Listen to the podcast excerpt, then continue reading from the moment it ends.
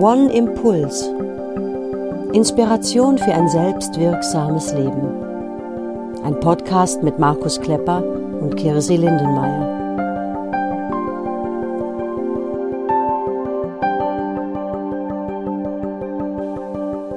Herzlich willkommen zu unserer 30. Folge von unserem Podcast One Impuls. Wir sind Markus Klepper.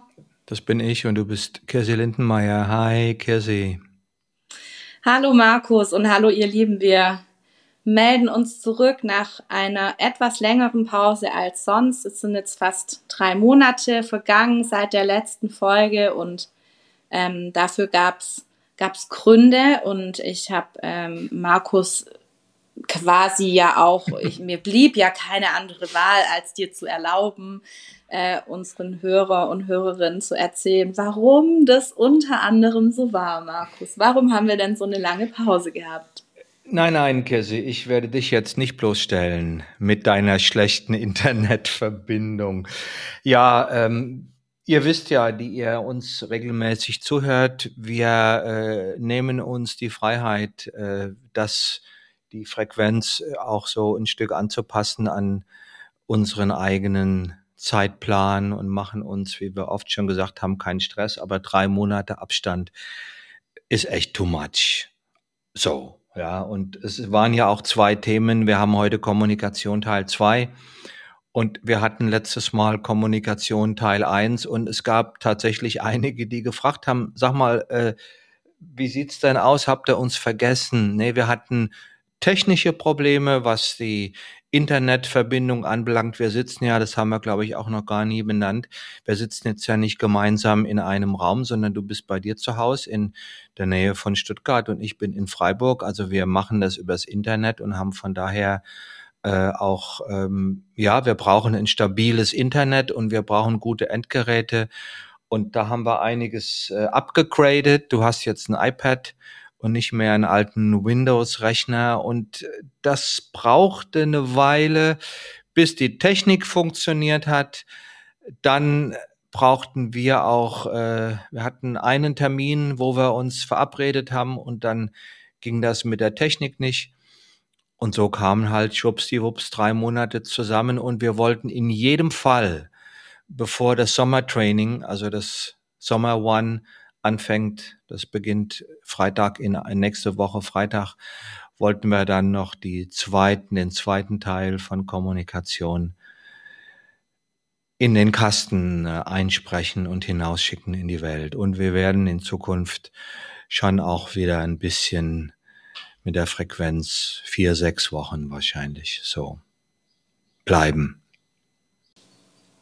Ja, danke, das war sehr, ähm, sehr stilvoll ausgedrückt. Also ich kann ja noch hinzufügen, dass es ähm, wirklich, ich, ich war mit meiner Technik und mit meiner Internetverbindung ziemlich hinterm Mond.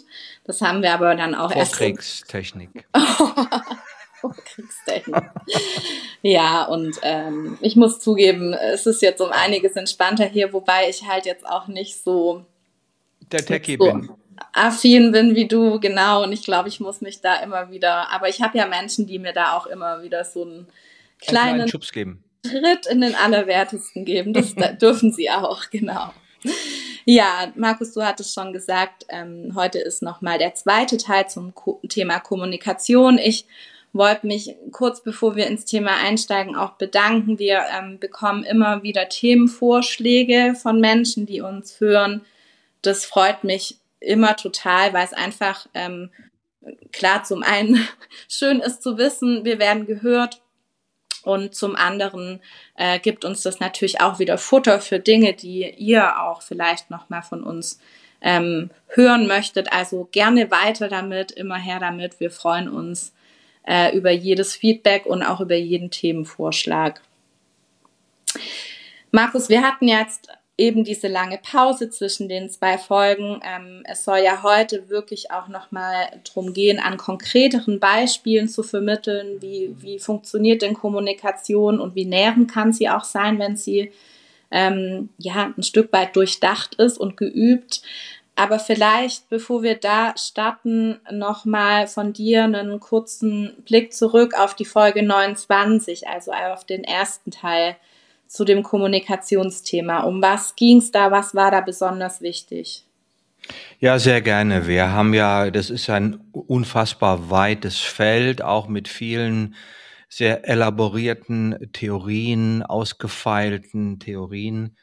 Und um es zu begreifen, um es zu nutzen, braucht es nach meiner Erfahrung äh, gar nicht so viel.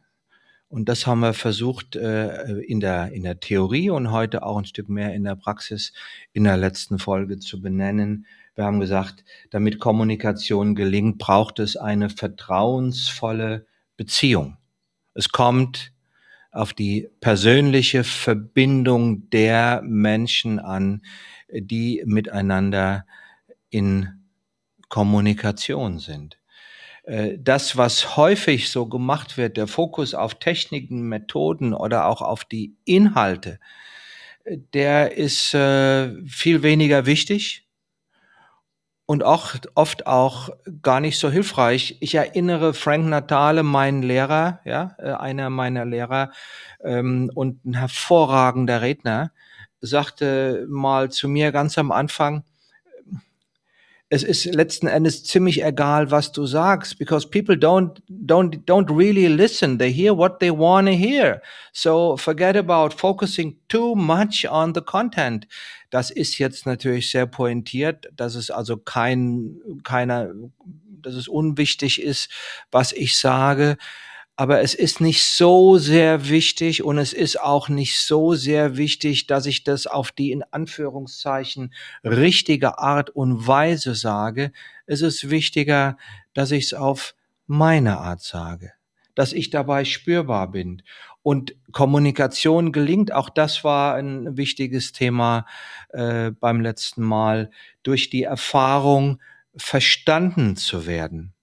Ja, also wenn äh, derjenige, mit dem ich in Kommunikation bin, die Erfahrung macht, ich werde gehört, ich werde gesehen, der andere spürt mich.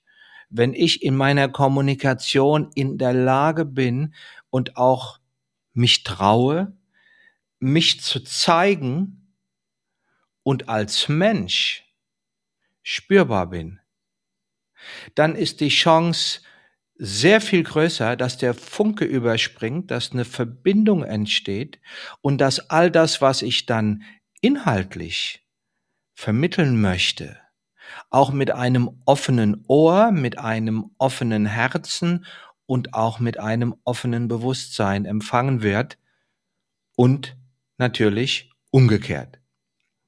Ja. So, wir hatten letztes Mal auch so diese Ambivalenz normal benannt, dass es auf der einen Seite heute, dass Kommunikation so leicht und auch so leicht verfügbar ist wie niemals zuvor. Die Kanäle, die unterschiedlichen, es kostet ja alles nichts mehr, ja. Ich kann Videochat mit der ganzen Welt machen und es kostet mich nichts außer meiner ganz regulären äh, Flatrate über mein WLAN. Das ist neu, das gibt es noch gar nicht so lange. Und auf der anderen Seite gerade durch die Fülle und durch die Überflutung viele Menschen äh, gar nicht mehr auf Empfang sind, sondern abschalten und sagen, komm, lass mich in Ruhe, ich will nichts mehr hören.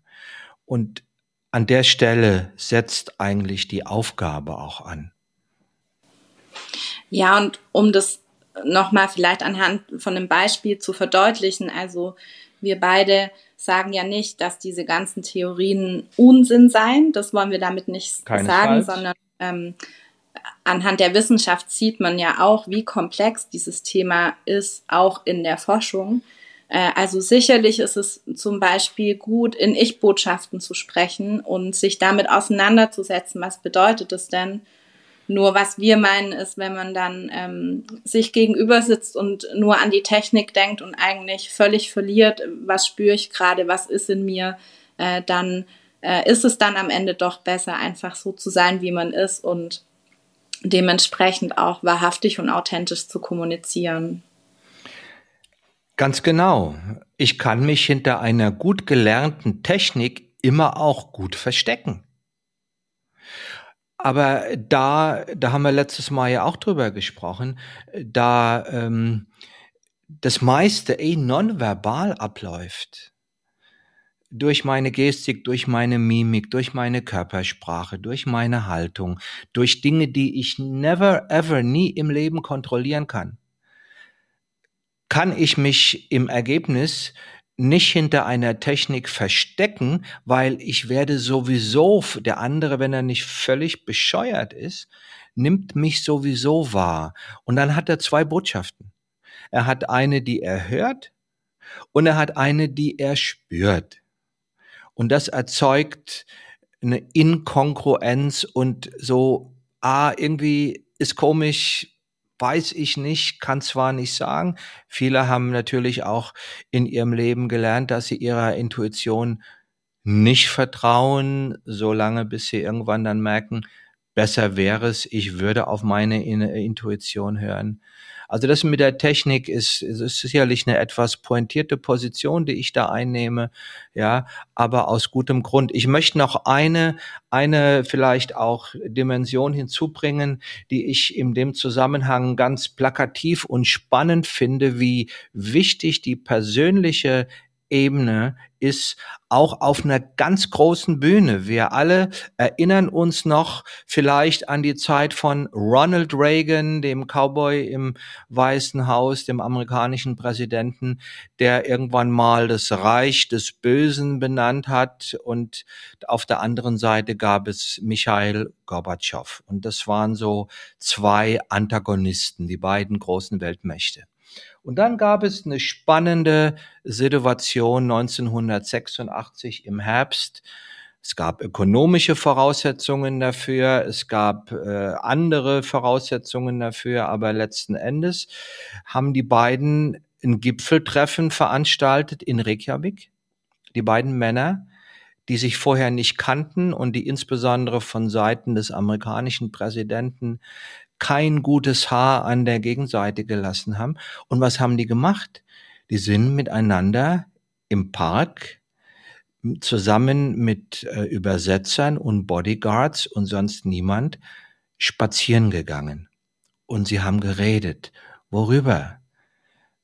Über ihren Hund, über ihre Enkel, über ihre Frauen, über persönliche Themen. Und da ist was entstanden sie haben kapiert, dass das Bild, was sie voneinander hatten, nicht mit der Realität übereinstimmt, dass da zwei Männer sind, die äh, ein Stück eine Beziehung zueinander eingegangen sind, die gelernt haben, wir können uns vertrauen. Und dann gehen die beiden zurück in ihre, in ihr Land, in ihre, in ihre Parlamente und sagen zu ihrer Regierung, zu ihren Senatoren oder äh, Abgeordneten, ich vertraue dem anderen und wir können ein neues Kapitel aufschlagen. Das war der Beginn vom Ende des Kalten Krieges. Das begann über eine persönliche Begegnung zwischen den beiden Staatsmännern von USA und von der Sowjetunion. Und ja, es hatte natürlich auch gewisse wirtschaftliche Rahmenbedingungen, dass das, die das ermöglicht haben. Aber ohne dass die beiden diesen Kontakt dort gehabt hätten, wäre das wahrscheinlich nicht passiert. So kraftvoll ist Kommunikation. Und gerade dieser persönliche Kontakt da schließt sich der Kreis wieder zu dem, was du vorhin schon sagtest, dieses äh, schnelle, unverbindliche und so weiter, was wir auch oft leben in unserer Zeit jetzt, geht dadurch auch gerne verloren. Und das ist auch was, was wir nochmal kurz beleuchten wollen, haben wir auch in der ersten Folge zur Kommunikation schon getan. Aber es gibt so gewisse Voraussetzungen und Rahmenbedingungen, die geschaffen werden müssen, gerade dann, wenn Kommunikation einfach auch nicht mehr gut läuft, egal jetzt mal zwischen wem, also zwischen, mhm. wir gehen davon aus, zwischen zwei Menschen, egal jetzt ob Freundschaft, Partnerschaft, da gehen wir gleich noch näher drauf ein. Markus, was ist wichtig für eine Kommunikation, die auch aus einer Ruhe raus entstehen darf und wieder gelernt werden darf? Du hast gerade eben schon einen wichtigen, zwei wichtige Begriffe gelernt, äh, benannt, Kirsi, aus der Ruhe, ja. Die erste Frage, wenn es darum geht, die Kommunikation zwischen zwei Menschen, Eltern, Kindern, äh, Liebespartnern, äh, Geschäftspartnern, Freunden, whatever. Die erste Aufgabe, die es gilt, ins Visier zu nehmen, ist mich zu fragen, okay, wie und wodurch kann ich die Aufmerksamkeit und die Ruhe erschaffen, die es braucht, damit die Qualität der Beziehung gefördert und womöglich wiederhergestellt werden kann. Gespräche zwischen Tür und Angel, wo ich den anderen mit irgendwas überfalle, taugen dazu nicht. Gespräche, die, ich habe es gerade gestern äh, mit einer äh, Freundin erlebt, die mit einer anderen Freundin etwas zu bereden hat und sagt, Mensch, ich brauchte aber noch ein bisschen dafür und sie braucht auch noch ein bisschen dafür. Sag ich, Mensch, der erste Schritt wäre, der Freundin zu sagen, hey, ich habe da was auf dem Herzen. Ich möchte da mit dir drüber sprechen. Nicht jetzt. Irgendwann in den nächsten zwei, drei Wochen. Schau doch mal, und dann ist alleine durch dieses Ankündigen entsteht ein Korridor bei beiden, wo sie sich innerlich ein Stück auf diese Begegnung vorbereiten und wo auch die andere Seite spürt, hey, offensichtlich beschäftigt ihn oder sie etwas und damit ist bereits eine wichtige Voraussetzung für eine gelingende Kommunikation geschaffen. Was die zweite Frage wäre, häufig ist ja das Vertrauen belastet. Ja, wenn Vertrauen da ist, ist vieles zwischen Menschen leicht und umgekehrt. Wie und wodurch kann ich dazu beitragen, dass das Vertrauen wieder entsteht? Durch welche Gesten, durch welche Signale, durch welche Haltungen, mit dem ich einem anderen Menschen begegne. Der dritte Punkt, Sicherheit, Kommunikation braucht Sicherheit. Ja, wie ist es möglich, einen Raum von Sicherheit zu schaffen, wo ich mich tatsächlich auch mit dem, was in mir ist, öffnen und zeigen kann und der andere in der Lage ist, das, was ich von mir ihm anbiete, auch aufzunehmen. Also so dieser, diese bekannte Floskel, ohne meinen Anwalt sage ich gar nichts.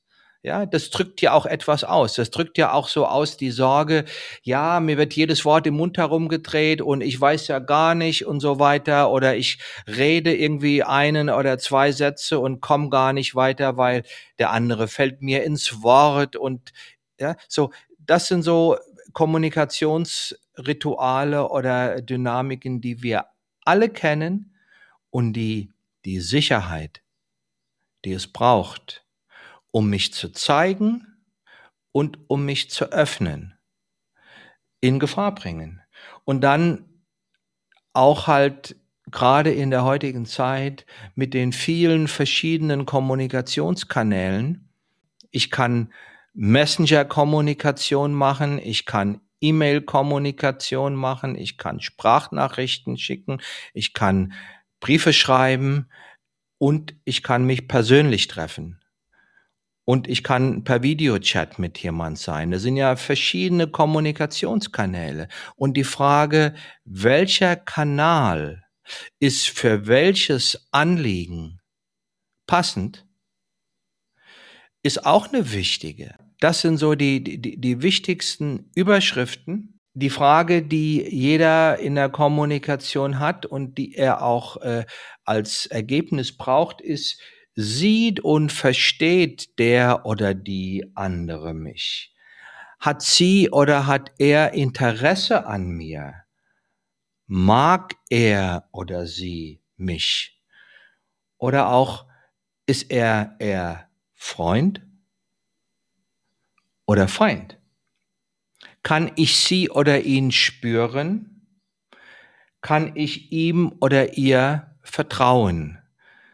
Diese Beziehungsqualitäten und diese Erfahrungsqualitäten, die sind elementar wichtig für das Gelingen jeder Kommunikation. Und wenn ich darauf nicht achte, dann kann ich mich noch so um die richtigen Worte oder um die passende Erklärung bemühen. Die Gefahr ist groß, dass es gar nicht ankommt. Ja, und auch wenn die, diese Dinge ja elementar wichtig sind für, für alle Kommunikation, nee, nicht für alle Kommunikationsformen, sondern egal mit welchem Mensch wir kommunizieren, äh, wollen wir jetzt nochmal auf zwei, drei ähm, Beziehungen schauen, die einfach dann auch nochmal spezieller sind in der Kommunikation. Und das erste Beispiel, das wir rauspicken möchten, ist die Phase, äh, wenn Kinder zu jungen Erwachsenen werden, also Pubertät oder auch noch später, also auch dann, wenn die Abnabelung ansteht.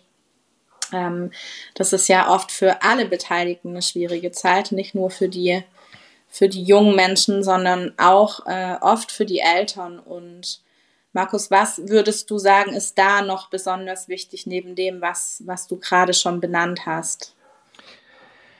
Also heutzutage, ich selbst habe ja keine eigenen Kinder, auch wenn ich so in meiner Funktion bei uns in der Community für manche so der Papa bin und äh, all das auch dann abkriege, sowohl die Wünsche als auch die Projektionen.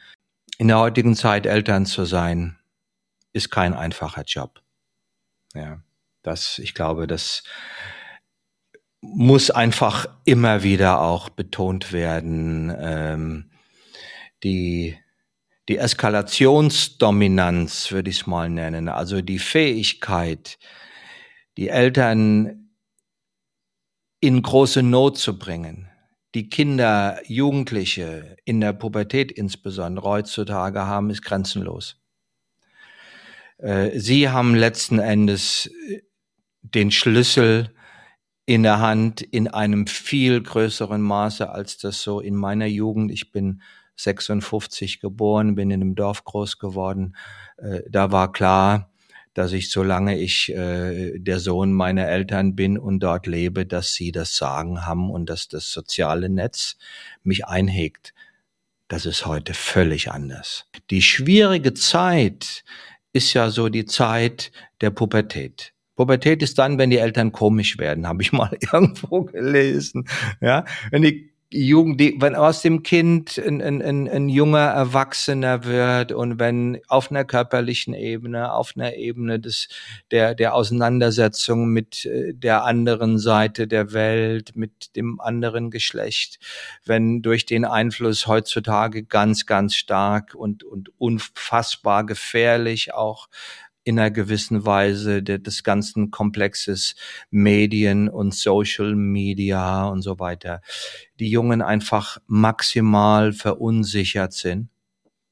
Und auch häufig mit sich selbst erstmal nicht zurechtkommen, mit ihren körperlichen Veränderungen, mit den Einflüssen von außen, mit dem Stress in der Schule, so sie vielleicht auf dem Gymnasium sind und oder in der Lehre sind und sich äh, dort beweisen müssen. Also eine ganz, ganz, ganz, ganz schwierige Zeit, wo es eigentlich ein Geschenk ohnegleichen wäre, wenn ein junger Mensch, der da durchgeht, Vertrauenspersonen hätte, die ihn gut kennen, die er gut kennt und die ihm auch helfen können, sich irgendwo in, in der Welt sicher zu orientieren. Und das sind nun mal im Idealfall die eigenen Eltern, vielleicht die Großeltern oder im, im, im, in der zweiten Linie erwachsene Personen und nicht nur Gleichaltrige, an die ich mich vertrauensvoll wenden kann.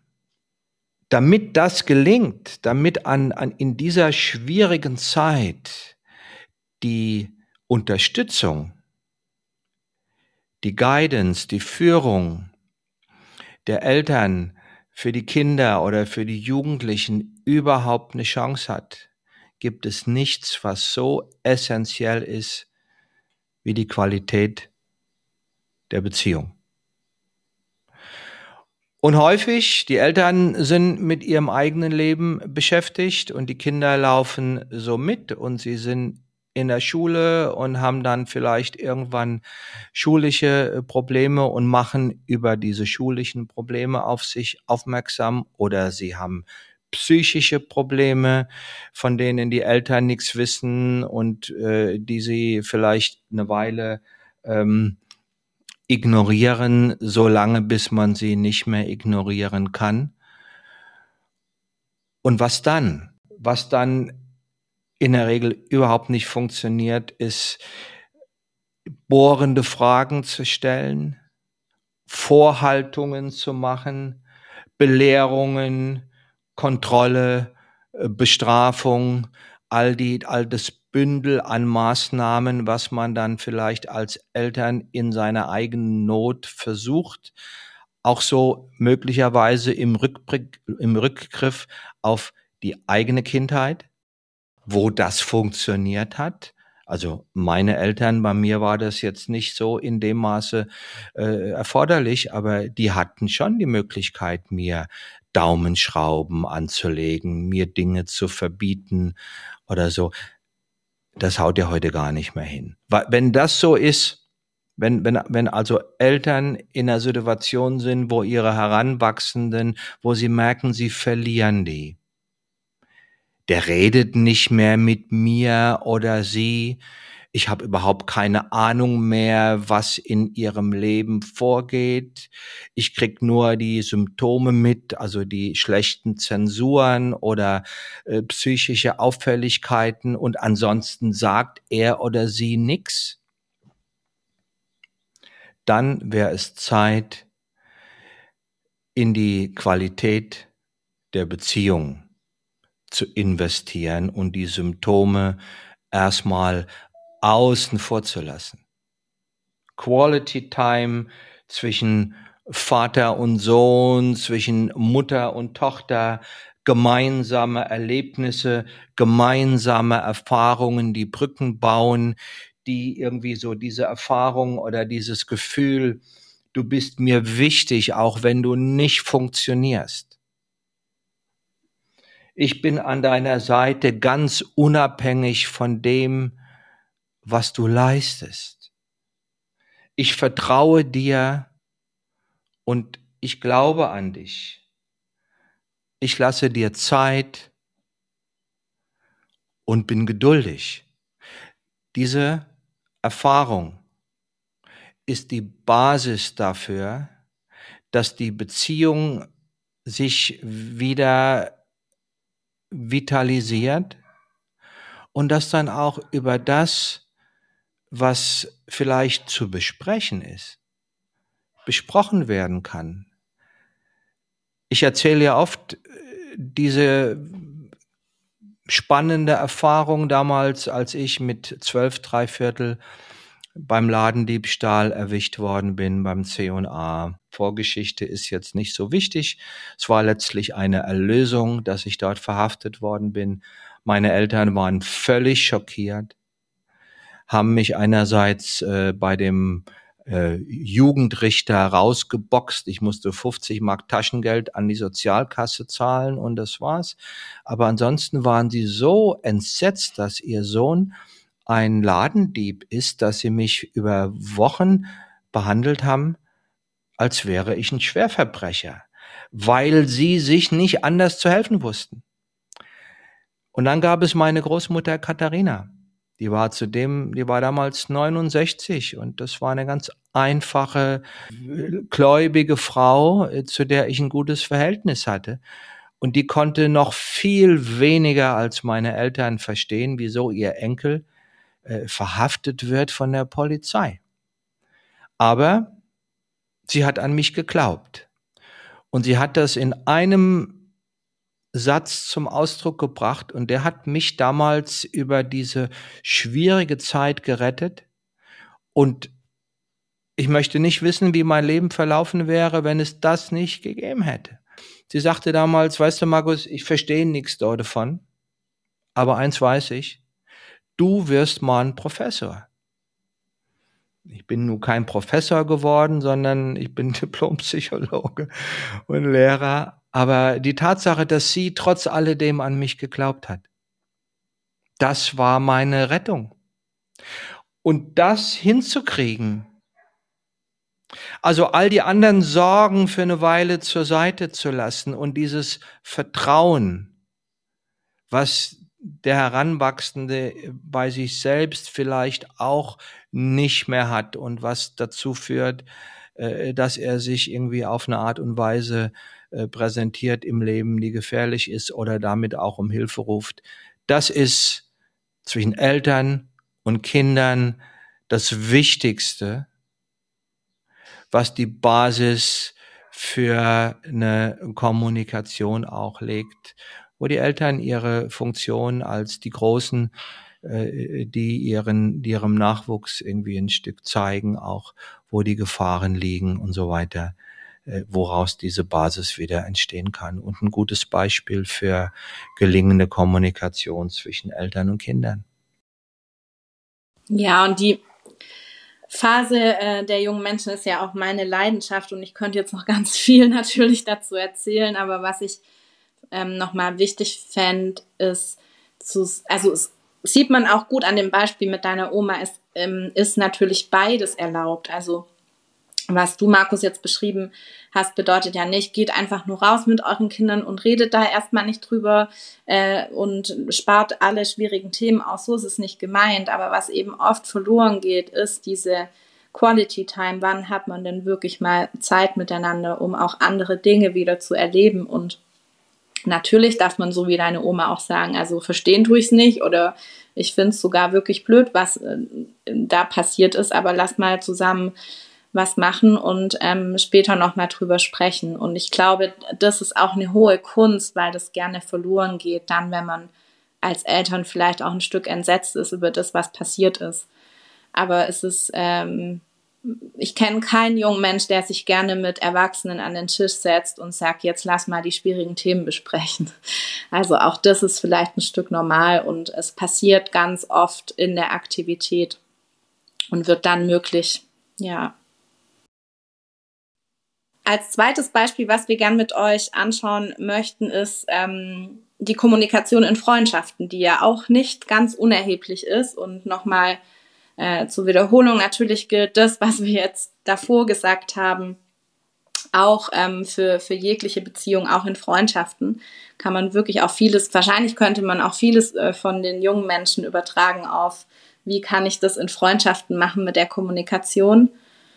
Und dennoch finde ich persönlich, gibt es da wirklich ähm, eine große Falle, Markus. Da darfst du gleich mehr zu erläutern, ähm, dass wir, oder was heißt wir, ich selber kenne es auch, dass man bei Kleinigkeiten oft denkt, na ja, fand ich jetzt irgendwie nicht so gut, hat auch irgendwie, äh, im Schwarmland würden wir sagen, Schmeckle hinterlassen, aber ach komm, Schwamm drüber, spreche ich jetzt gar nicht an.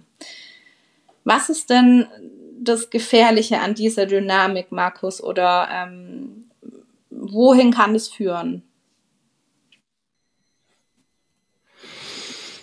Ja, es führt nicht zu, es führt nicht zu Nähe, es führt nicht zu Offenheit, es führt nicht zu Vertrauen, sondern es führt letzten Endes nicht zueinander hin, sondern voneinander weg. Und ich glaube, gerade die, der Wunsch nach Harmonie und, und der Wunsch, dass man sich gut miteinander fühlt und ich will den anderen nicht enttäuschen und ich will ihn nicht verletzen und so weiter und so fort. Das kennen wir alle. Ja. Und auf der anderen Seite wissen wir auch, wenn Menschen zusammenkommen, gibt es unterschiedliche Interessen, gibt es unterschiedliche äh, Haltungen, äh, gibt es Meinungsverschiedenheiten, gibt es Konflikte und die sind ja auch, ich glaube, das haben wir auch im Zusammenhang mit dem Thema Ressource wir äh, mal benannt, die sind ja auch das Salz in der Suppe von lebendigen Beziehungen. So, das heißt, ich glaube, wir sollten uns in dem Kontext schon auch vergegenwärtigen, dass alles Wichtige, was wir nicht ausdrücken, was wir zurückhalten, vielleicht aus vermeintlich guten Gründen, belastet die Offenheit und das Vertrauen zwischen mir und anderen Menschen. Und auch Kleinigkeiten und Unausgesprochenes, Kleinvieh, ja, summiert sich im Lauf der Zeit, führt zu Befangenheit, führt zu unguten Gefühlen und belastet damit so die natürliche Offenheit, die ja auch, die ja letztlich in Beziehungen das Schöne sein kann, wenn es gelingt. Ja, das heißt so die, diese, diese, diese Haltung, ich will den anderen ja gar nicht so belasten, das ist mir gar nicht so wichtig. Oder ich traue mich nicht, das anzusprechen, weil es könnte ja sein, dass der andere das und das fühlt oder denkt. Ich will nicht, dass er oder sie denkt. Oder aber, ja, ich habe ja gar nicht das Recht, dies oder das zu fühlen. Das sind so Haltungen, die wir alle kennen. Und wenn sich etwas derartiges in, in, in Freundschaften, ich rede jetzt nicht von oberflächlichen Beziehungen, sondern von Freundschaften, wenn, wenn ich merke, dass sich das irgendwie zwischen mich und den anderen schiebt, dann ist es immer gut, den Kontakt darüber zu suchen und den Raum zu erschaffen, das mitzuteilen. Wie mache ich das? Wo mache ich das? Wann mache ich das? So dass es mir leicht fällt, den ersten Schritt zu machen. Wie mache ich das? Mache ich das, indem ich dem anderen eine WhatsApp schicke und sage, du, ich habe da was auf dem Herzen, können wir mal drüber reden? Ist es vielleicht äh, besser, nicht eine WhatsApp zu schicken oder eine Signalnachricht, sondern eine Mail zu schreiben? Weil damit ja deutlich wird, ich nehme mir etwas mehr Zeit dafür oder schreibe ich sogar einen Brief.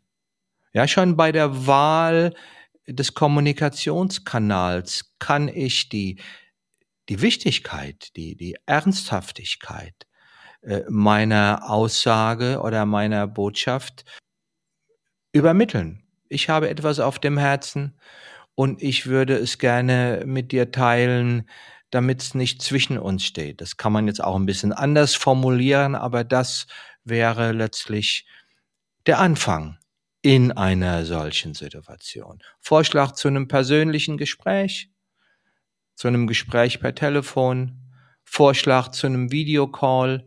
Was wäre der passende Zeitpunkt dafür?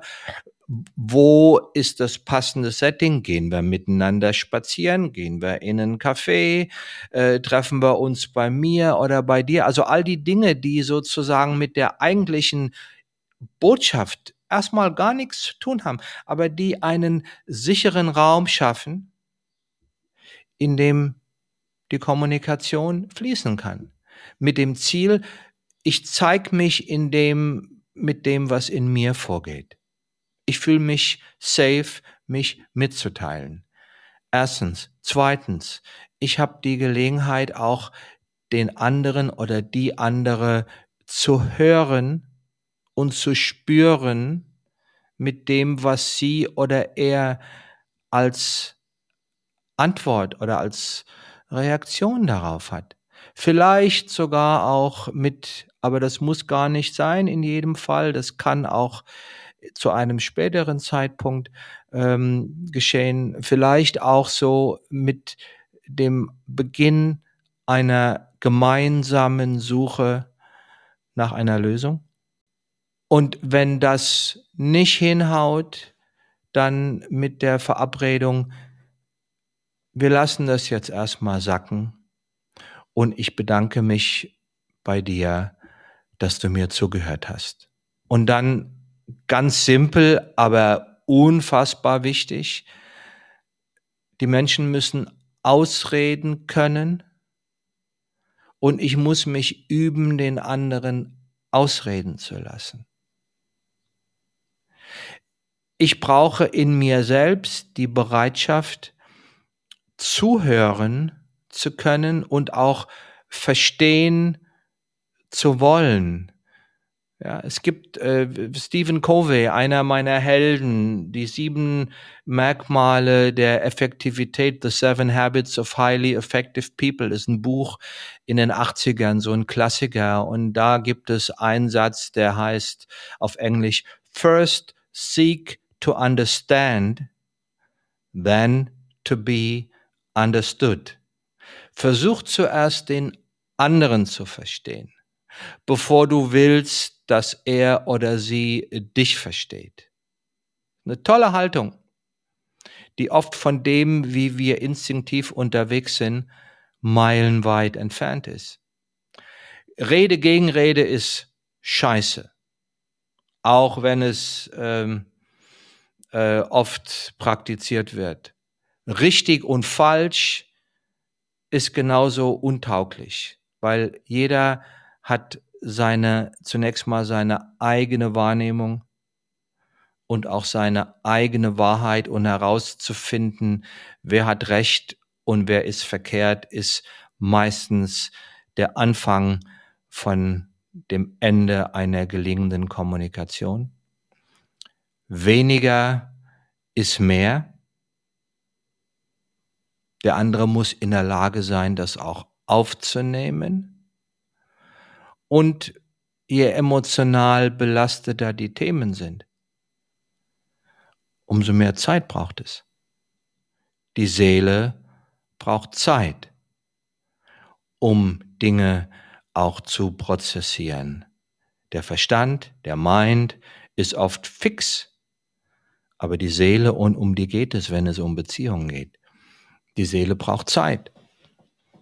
Und es gibt so ne, diesen, diese wichtige Faustregel ähm, in einer Atmosphäre von richtig und falsch haben Vertrauen, Verständnis und Liebe keine Chance. Denn jeder hat im Zweifel seine eigene Wahrnehmung, seine eigene Meinung, seine eigene Wahrheit. Und er will und er verdient es auch, damit gesehen und gehört zu werden. Das heißt, versucht zuerst den anderen zu verstehen, bevor du selbst verstanden werden willst. Das sind so Grundhaltungen, wenn ich mir die zu eigen mache und die auch einübe und manch einer, der uns jetzt zuhört, wird vielleicht so innerlich denken, ach du lieber Himmel, ja genau, da habe ich ja einiges zu tun. Exactly. Vielleicht zur kleinen Beruhigung, auch wir beide müssen uns daran immer wieder erinnern und Nein, nee, wir können das, wir können das immer im Schlaf sofort. Perfekte Kommunikation, vor allem ich mit meinen 37 Jahren. Also das ist mir auch immer wichtig und ich weiß dir, Markus, auch, ähm, auch das, was wir hier euch näher bringen wollen. Ähm, wir sind mit ganz vielen Dingen auch immer im Prozess und ich denke, gerade dieses Thema Kommunikation ist auch eine der Lebensaufgaben. Was ich ja, was ich noch hinzufügen würde bei den, was ist denn noch so wichtig und das glaube ich auch eine gute Überleitung zur nächsten Beziehungsform, die wir uns anschauen möchten. Ich glaube, es ist auch wichtig, ähm, wenn man, wenn man äh, gut Dinge besprochen hat, den anderen darin gesehen hat und umgekehrt irgendwann einen Knopf dran zu machen. Also das ähm, passiert ja auch immer wieder, dass Dinge dann nochmal aufgerollt werden und nochmal aufgerollt werden und man irgendwie auch kein Ende findet. Natürlich muss das immer individuell betrachtet werden. In, in manchen Fällen, auch wenn das sicherlich hoffentlich nicht so oft passiert, ist es vielleicht auch manchmal in Freundschaften dran, dann auch ähm, eigene Wege zu gehen und vielleicht auch ein Stück Abstand zu nehmen, wenn es so gar nicht übereinstimmt mit den eigenen Werten. Aber ich glaube, so mhm. dieses äh, wirklich auch dann ein Ende zu finden ähm, über gewisse Themen und nicht immer wieder dieses Vorhalten und nochmal drüber sprechen. Das wäre so das Gegenteil von ich spreche es gar nicht an. Das finde ich auch sehr wichtig und ich finde, das ist was, was in Partnerschaften ja sehr oft passiert, dass man vielleicht auch um Dinge ähm, sich dreht, um die es gar nicht geht, Fragezeichen. Und wir fangen aber mal an einem anderen Punkt an. Also wir wollen natürlich jetzt das Thema Partnerschaften, Kommunikation in der Partnerschaft auch noch beleuchten. Die erste Falle, Markus, ist ja häufig dieses, der, ja, letztendlich die Alltagsfalle, diese Selbstverständlichkeitsfalle, die ja dann auch ähm, was an mhm. der Kommunikation so schwierig macht eigentlich. Also ich berate ja auch, also zum einen äh, bin ich selbst jetzt gerade zum dritten Mal verheiratet. ja. äh, das heißt, ich bin zweimal geschieden und ich berate ja auch sehr viele Paare, äh, zumeist online, aber auch gelegentlich vor Ort in ihren Beziehungsangelegenheiten. Und das Thema Nummer eins ist, äh, wir können nicht miteinander reden. Der andere versteht mich ja sowieso nicht. Ja. Wir sind ein gutes Team, wir können vielleicht darüber reden, wer bringt die Kinder zur Schule oder den Müll raus oder so, ja, aber über die Dinge, die uns eigentlich verbinden, über die reden wir nicht mehr. Und ähm, wenn Menschen, wenn Paare nicht mehr miteinander reden, dann machen sie irgendwann auch als Paar, nicht als Team, was den Alltag bewältigt, sondern als Paar, als äh, Partnerschaft nichts mehr miteinander. Also die, die Kommunikation ist essentiell für das Gelingen von lebendigen Beziehungen und die Alltagsfalle, die Selbstverständlichkeitsfalle, man hat sich, man sieht sich, man lebt irgendwie nebeneinander her und jeder hat seine eigenen Aufgaben und Themen, der Job, die Kinder, die äh, persönlichen äh, To-Dos. Und der Kontakt, der am Anfang, die Verbundenheit, die Verbindung, das Zugewandtsein, das in Beziehung sein, das interessiert sein aneinander, was vielleicht am Anfang auch in der Phase der Verliebtheit oder auch danach sozusagen ein Stück von der Biologie oder von der gemeinsamen Faszination, dass man einander gefunden hat, genährt wird. Das bleibt dann mehr oder weniger auf der Strecke. Man lebt nebeneinander her. Und ähm, kommt dann früher oder später, und das geschieht in jeder Beziehung, in die Falle, die Beziehung, je tiefer sie wird, je näher sie wird, je mehr Menschen sich aufeinander einlassen, umso mehr kommen die inneren Altlasten zum Vorschein. Das, was ich in meinem Buch über die Liebe als Beziehung, als Bühne für Altes bezeichne. Das heißt, das bleibt nie in keiner Beziehung aus. Und das braucht eine Menge Offenheit, eine Menge Nähe, eine Menge Kontakt, eine Menge Bereitschaft, auch mich zu zeigen, mich zu öffnen, auch mich verletzlich zu machen, damit auf dieser Bühne, auf der die alten Themen hochkommen, vielleicht ohne dass ich sie bewusst merke, ja, das ist dann häufig in, in so einer Paarberatung, äh, wenn dann so das Licht da drauf geleuchtet wird und äh, ich sage, Mensch, Herrschaften, das, was ihr da gerade miteinander verhandelt, das hat doch, schau mal, mit dir und deiner Beziehung zu deinen Eltern oder so zu tun. Und ihr führt hier Stellvertreterkonflikte, Stellvertreterkämpfe miteinander, fechtet ihr aus. Dann ist oft so ein großes ähm, Hurra oder so, das geht eine Lampe an, sagt, ach Mensch, das haben wir ja gar nicht mitgekriegt. Ja, und dann kann, dann kann aus so einem Miteinander auch ein Raum werden, in dem Heilung passiert. Ja, und dafür braucht es Kommunikationsrituale, dafür braucht es die sicheren Räume, in denen Kommunikation auch gelingen kann.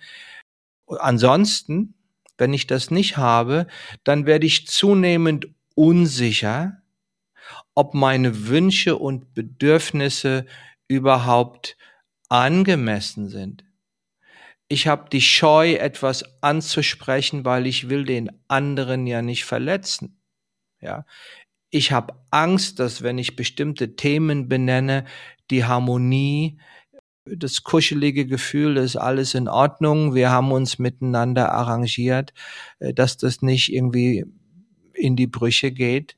Und natürlich auch, ich habe Angst vor Konflikten oder äh, vor Streit, weil der könnte ja möglicherweise äh, den äh, Fortbestand äh, der Beziehung in Gefahr bringen. Das ist, das geschieht unweigerlich, wenn Paare nicht gelernt haben, äh, über Kommunikationsrituale, zu denen sie sich innerlich aufraffen diesen Fallen äh, dieser Dynamik zu entgehen.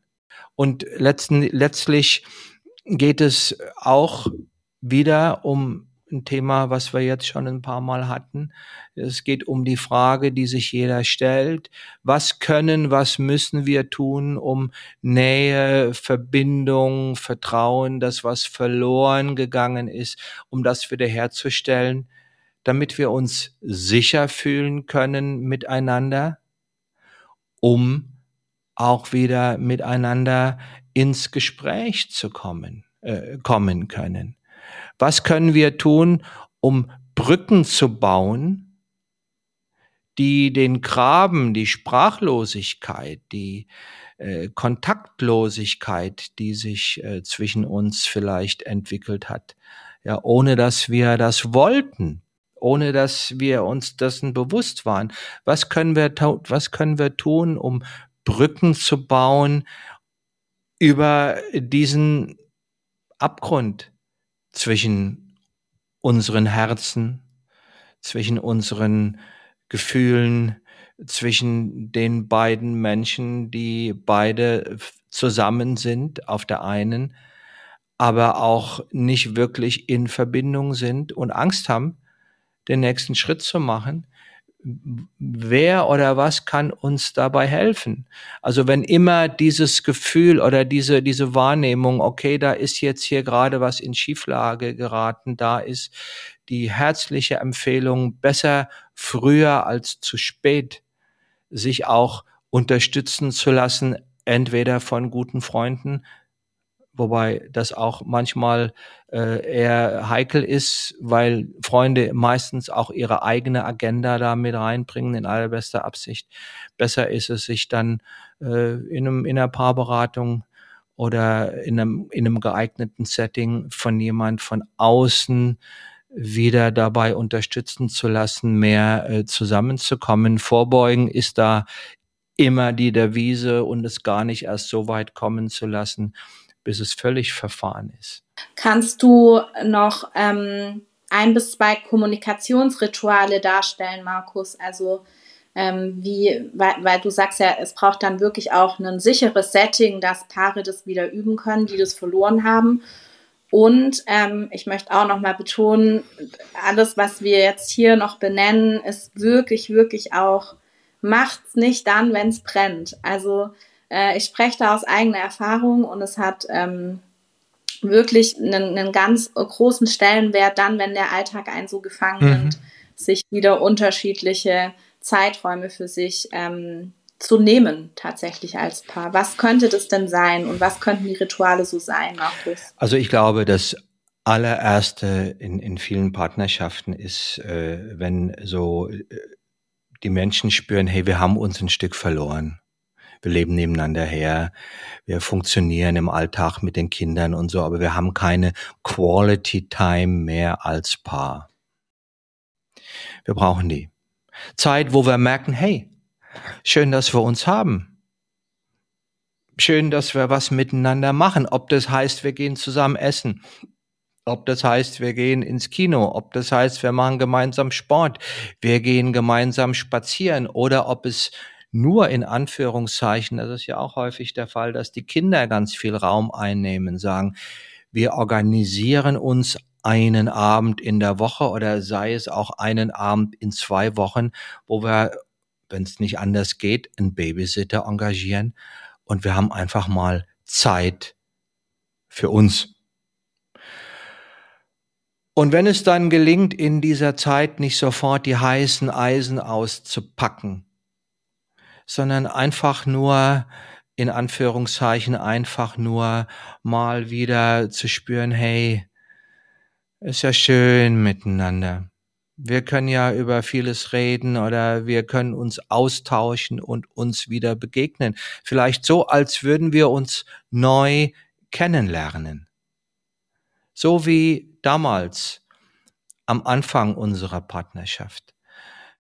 Das ist, das sind wichtige erste Schritte zur Entspannung, zur vielleicht auch Deeskalation und wichtige erste Schritte, um Brücken zu bauen.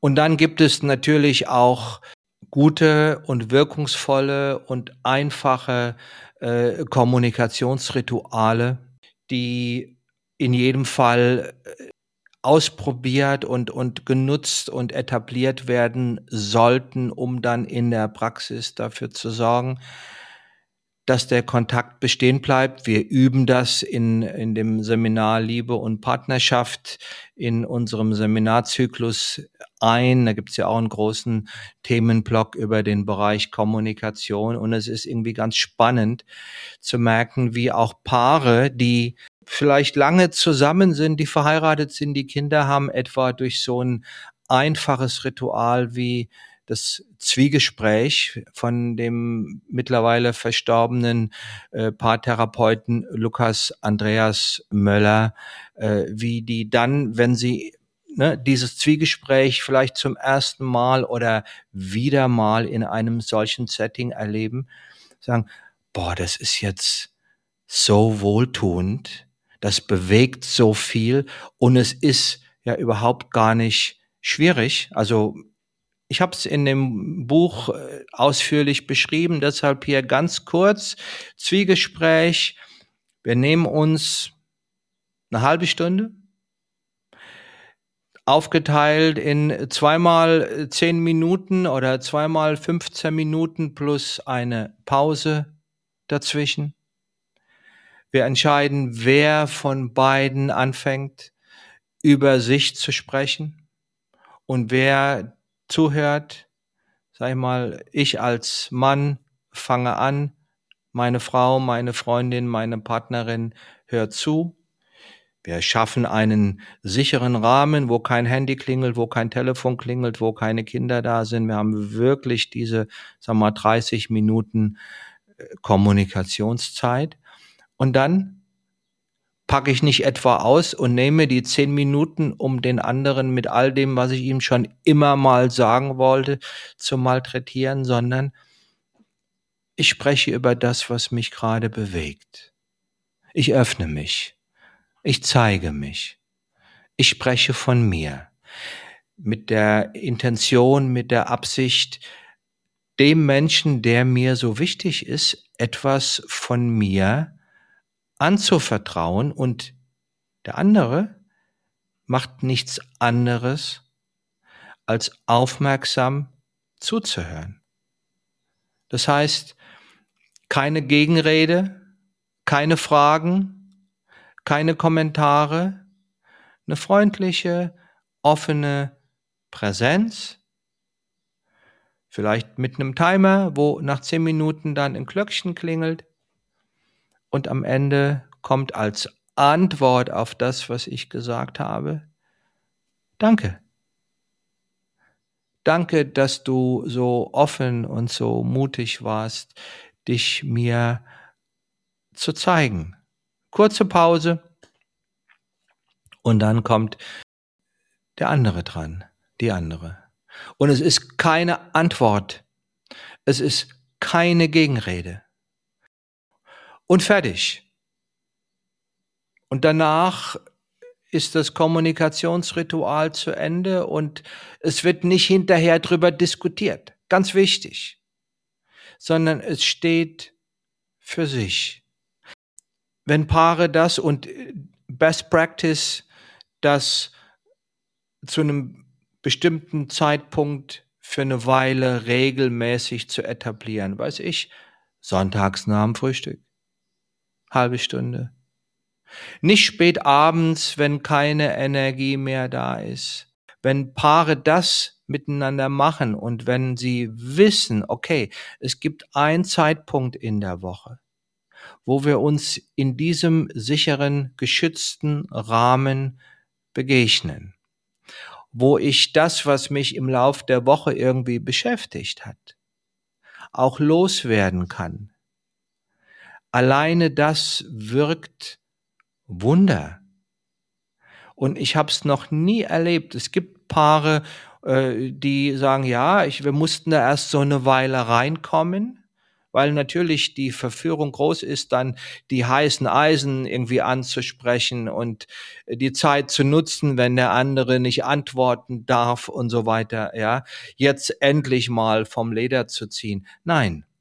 Aber wenn Paare das in diesem Spirit mit dieser Haltung tun, dann sagen sie immer, wir sind ganz überrascht, wie viel Nähe darüber entsteht. Man kann das, das habe ich mit meiner zweiten Frau Tanja, sie hatte das eingeführt, auch das benenne ich in, in meinem Buch, äh, das rote Buch, so eine Kommunikation über Bande. Wir hatten damals in unserer Wohnung ein rotes Büchlein, was auf dem Küchentisch lag und jeder hat, wenn ihm irgendetwas auf dem Herzen lag und der andere war vielleicht gerade nicht da, etwas Positives, worüber er oder sie sich gefreut hat oder etwas anderes, was ihn gestört hat, hat was in das rote Buch geschrieben, das auf den Küchentisch gelegt. Wenn dann beispielsweise, wenn äh, ne, Tanja was da reingeschrieben hat, ich komme nach Hause, ich sehe, ah, das rote Buch liegt auf dem Küchentisch, da ist eine Nachricht für mich guck ich da rein, lese das, überleg mir eine Antwort, schreib die da rein, leg's wieder auf den Tisch. Und so kann ich die Sicherheit, die Ruhe, die ich brauche, um inhaltlich etwas zu kommunizieren, äh, über diese Kommunikation, über Bande einladen und dieses Ziel, das Missverständnisse oder Unausgesprochenes äh, sich nicht auftürmt und dann so zu einer Entfremdung führt, wird über dieses über dieses Werkzeug erreicht. Ja, was ich auch ganz ganz wichtig finde, ist ähm, heikle Inhalte die wir, äh, die in Beziehungen natürlich auch irgendwie eine Rolle spielen und unvermeidlich sind, brauchen einen entsprechenden energetischen Raum, dass ich sie ansprechen kann. Deshalb habe ich mal so die Regel äh, formuliert, keine heiklen Themen nach 21 Uhr. Dann, wenn die Kinder im Bett sind, kurz bevor ich schlafen gehe und ich habe schon keine Energie mehr, dann werden noch bestimmte Themen angesprochen und die Wahrscheinlichkeit, dass das in die Hose geht, ist ganz groß. Und auch weniger ist mehr. Ähm, es braucht immer Stop-Regeln. Wenn ich merke, ich bin nicht mehr aufnahmefähig, ich kann nichts mehr aufnehmen, dann ist es wichtig, dem anderen idealerweise freundlich aber auch klar zu signalisieren, du, sorry, ich kann gerade nichts mehr aufnehmen. Äh, lass uns das Thema gerne vertagen auf einen anderen Zeitpunkt. So, ja. Um mal jetzt ein paar äh, Regeln oder ein paar äh, äh, ja, Rituale so anzuteasern, die hilfreich sind. Super, danke dir. Ja, ihr Lieben, einen Bereich, ähm, eine, ein Beziehungskonstrukt wollen wir noch anschauen, auch im, im, in dieser Folge. Spielt ganz oft eine Rolle bei unserem Podcast, das Thema Eltern, aber auch natürlich ähm, in dem Fall mit dem Thema Kommunikation kommen wir da nicht dran vorbei, wollen wir auch gar nicht. Mhm. Und da sind wir nicht, äh, hoffentlich nicht mehr in der Alltagsfalle mit unseren Eltern, wenn wir erwachsen sind, sondern in der Erwartungsfalle. Markus, was ist damit gemeint und was ist bei der Kommunikation mit unseren Eltern besonders wichtig? Auf die eigenen Erwartungen ganz, ganz penibel zu achten und insbesondere dann, wenn wir die Erfahrung gemacht haben, dass wir als Kinder von unseren Eltern nicht gehört, nicht gesehen, nicht verstanden worden sind. Wenn das unsere Erfahrung war, dann gibt es ja so etwas wie diesen inneren Wunsch, dass sich das eines Tages noch verändert. Ja, und ähm, ich versuche es immer wieder. Ich erwarte immer wieder, dass ich den Segen des Vaters oder das Wohlwollen der Mutter kriege, dass meine Eltern mich doch endlich verstehen. Äh, und wenn sie das als in, in, früh in meiner Kindheit nicht hingekriegt haben, ja, oder nicht bereit dazu waren, oder wenn die Dynamik das nicht hergegeben hat, dann wäre es das Beste als erwachsener Mensch, diese Erwartung auch zu verabschieden, sie auch loszulassen und nicht zu denken, ja, die müssen doch aber irgendwann mal umschwenken. Dieses Bild, wir hatten es in einem anderen Kontext, äh, glaube ich, schon mal benannt in einem der früheren Podcasts, diese Metapher von dem Hund und dem Schwanz. Ja, also in diesem Bild wären die Eltern der Hund, weil sie sind Sie waren als Erste da und wir Kinder, wir hängen da so irgendwie dran. Wir sind die Kleinen und sie äh, sind äh, die Großen. Und viele Verletzungen, die wir in uns tragen, stammen ja auch aus dieser Zeit. Und der Wunsch, dass sich die Eltern verändern, nur weil wir das wollen, dass sie doch endlich mal Interesse an uns zeigen, dass sie doch endlich mal ihre Sicht auf uns selbst irgendwie so gestalten, dass äh, wir uns von ihnen äh, gesehen und gewertschätzt fühlen. Dieser Wunsch ist verständlich, aber es wäre so, wie wenn der Hund, der, der Schwanz mit dem Hund wedelt. Und sich daran immer wieder abzuarbeiten, hilft niemandem. Ja? Ähm, es wäre besser, wir würden verstehen, okay, vielleicht können sie das nicht. Vielleicht wollen sie das nicht. Vielleicht ist dieses Verständnis, was ich, was mir als Kind früher gefehlt hat von meinen Eltern, vielleicht ist die Lösung als Erwachsener, mir andere Menschen zu suchen, zu denen ich eine Beziehung aufbaue und mit denen ich diese Erfahrung mache, ich werde gesehen, ich werde verstanden, ich werde geliebt und lass die Eltern Eltern sein. Und auch darüber haben wir im, im, in dem Podcast über die Eltern gesprochen. Häufig verändert sich diese Dynamik auch dann nochmal, wenn die Eltern die letzten Meter oder die letzten Wegstrecken gehen. Das heißt, vor ihrem Tod, wenn sie merken, okay, ich bin jetzt dabei, mich zu verabschieden. Und wenn sie gefühlt die Kleinen und wir, die früher die Kleinen waren, die Großen werden und wir äh, die Möglichkeit haben, über die Pflege unserer Eltern äh, ihnen nochmal auf eine andere Art zu begegnen, dann ja, wir haben das in der Folge 26 äh, benannt. Ähm, dann geschieht oft die Heilung von diesen kindlichen Verletzungen, die wir in uns tragen.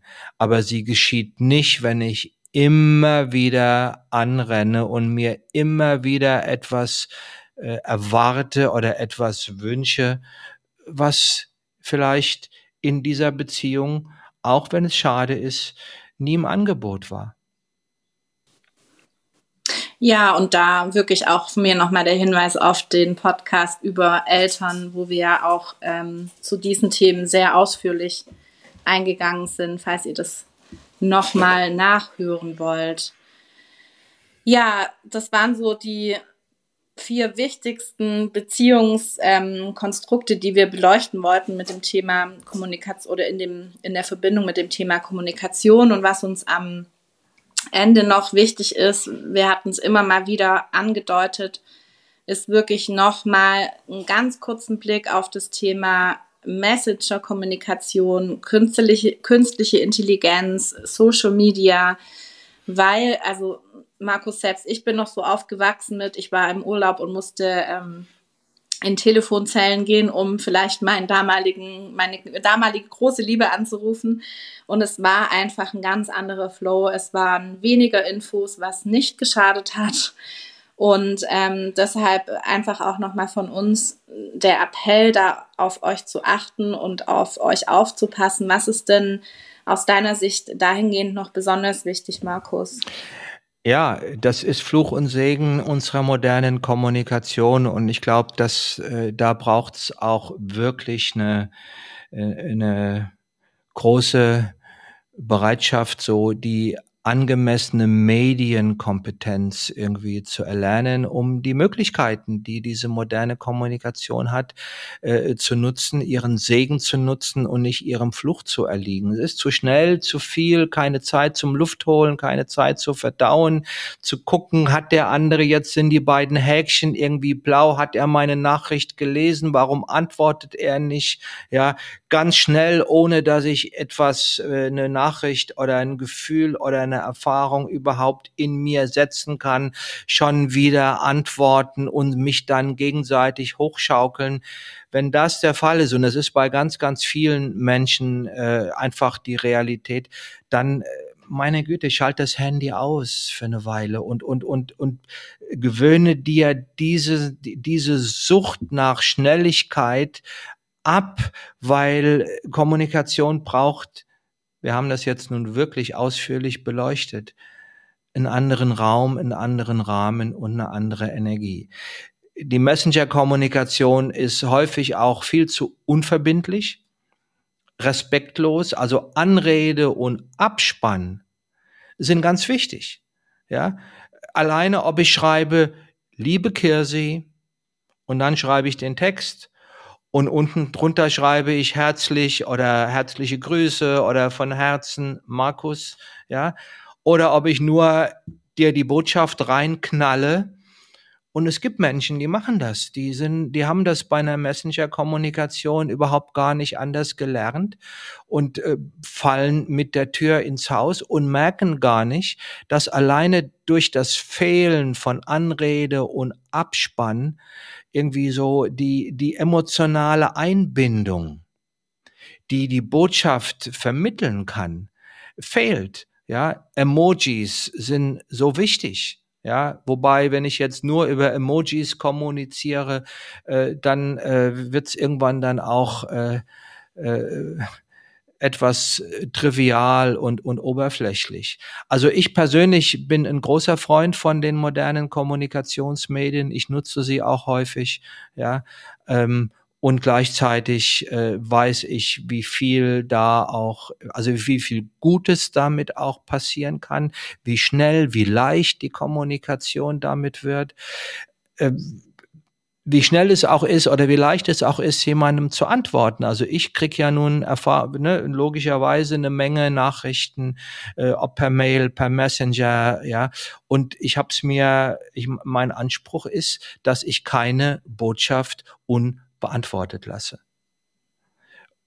Und wenn es nur Namaste ist oder ein Daumen nach oben oder ein Danke oder meld mich später, das dauert nicht lange.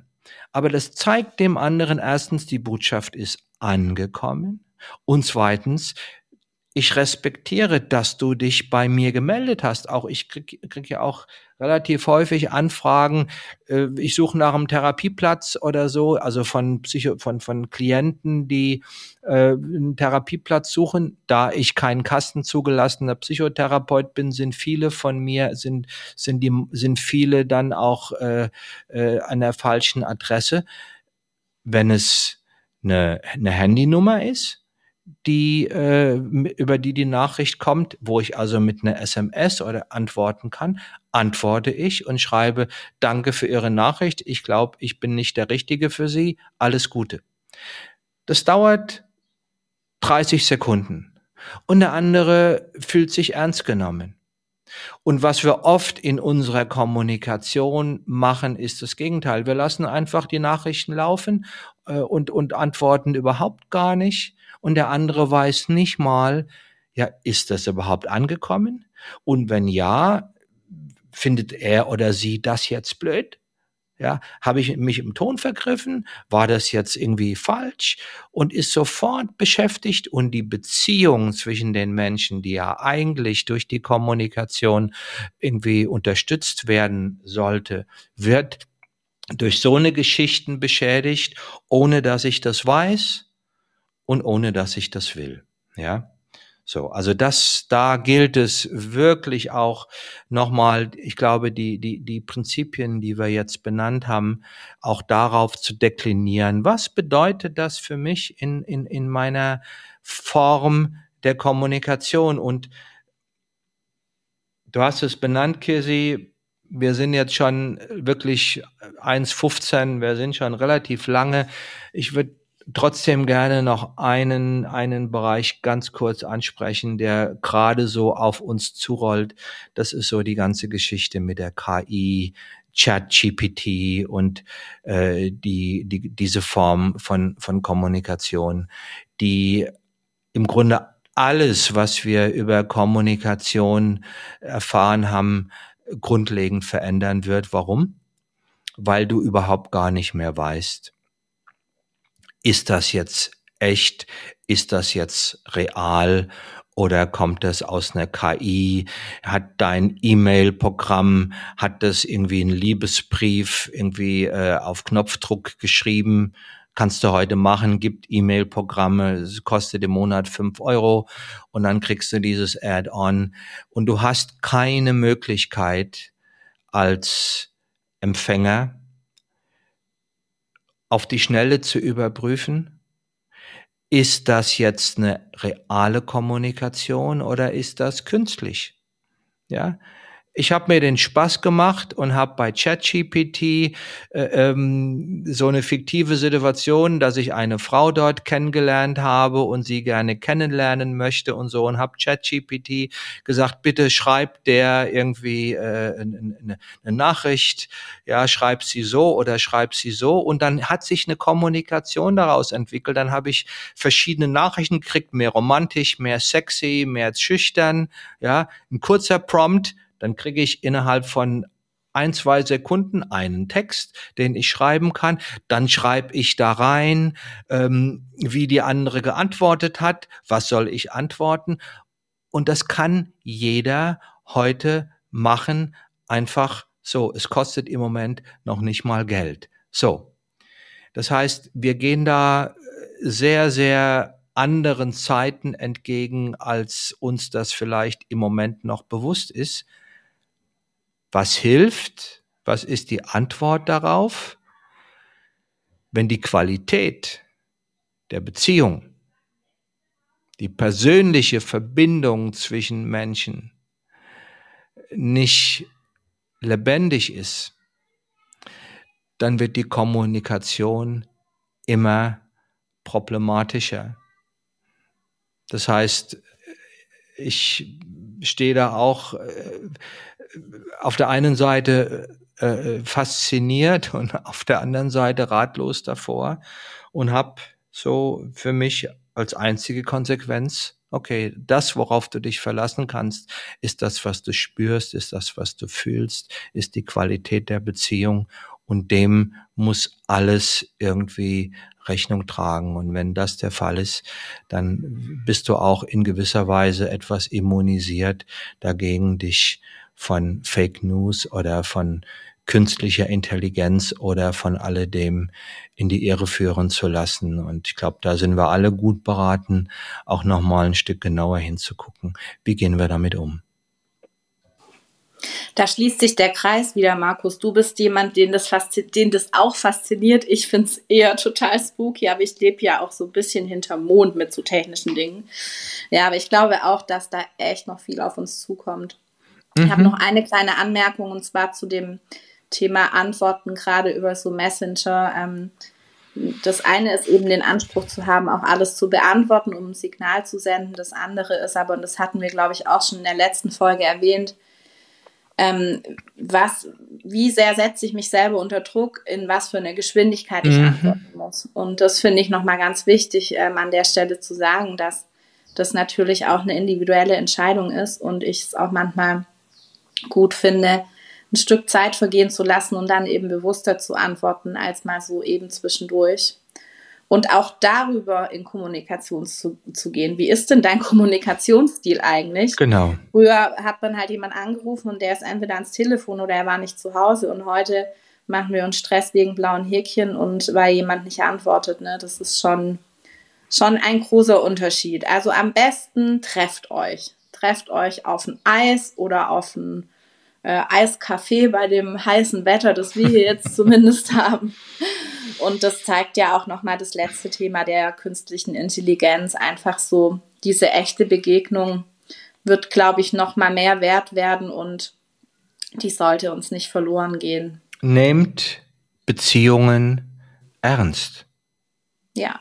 Gebt den realen, persönlichen Beziehungen in eurem Leben den Raum, den sie brauchen, um sich zu entfalten und benutzt Kommunikation in einem Sinne, äh, dass diese Beziehungen genährt werden und leicht und lebendig gelingen äh, und übt das. Das ist, glaube ich, äh, ja, auch eine der Lehren daraus. Ja. In diesem Sinne, ähm, wir hoffen, es hat euch gefallen, Markus, es hat Spaß gemacht. und äh, wie versprochen, es wird nicht wieder drei Monate dauern. Das können wir, glaube ich, mit ziemlicher Sicherheit sagen. Und ähm, mhm. das nächste Thema, bald dövern wir dann noch aus und freut euch. Drauf. Nee, wir haben das schon, Kirsi. Oh, wir haben wir, das schon. Ja. Ähm, es gibt ein paar Bücher, die mich in der letzten Zeit echt fasziniert haben und eines, was ich gerne mal hier auch so ein Stück äh, beleuchten würde, ist eins meiner Lieblingsbücher äh, in diesem Jahr auf jeden Fall. Im Grunde gut. Oh ja, ähm, ja, das Von, war mein Fehler. Eigentlich hatte mir Markus das schon gesagt. Ja, ja das hat macht ähm, ja nichts. Äh, Übrigens, wenn ihr, äh, das, das ist doch super, nochmal hier ein kleiner Aufruf. Ähm, ich habe es nicht gelesen, ich habe es gehört. Ich glaube, du auch, ne? Wir sind beide mehr so die Hörbuchhörer. Und ähm, das gibt es auch auf Spotify zu hören. Ist wirklich ein Buch, das sich lohnt. Also wenn ihr es vorab vielleicht schon mal anhören wollt oder lesen möchtet, im Grunde gut. Im Grunde von, gut von Rutger Bregmann. Ja. Eine neue Geschichte der Menschheit räumt mit ganz vielen falschen äh, Wahrheiten auf, die auch ich bis vor kurzem noch zum Teil im, im Seminar benannt habe. Ja, ich habe ja. immer wieder äh, dieses Buch äh, im, Zusammenhang mit Gefühlen, Lord of the Flies, Herr der Fliegen von äh, Gott, jetzt ist mir der Name entfallen, äh, Golding äh, äh, benannt als Beleg dafür, was geschieht, wenn Kinder ohne Erwachsene auf sich gestellt sind.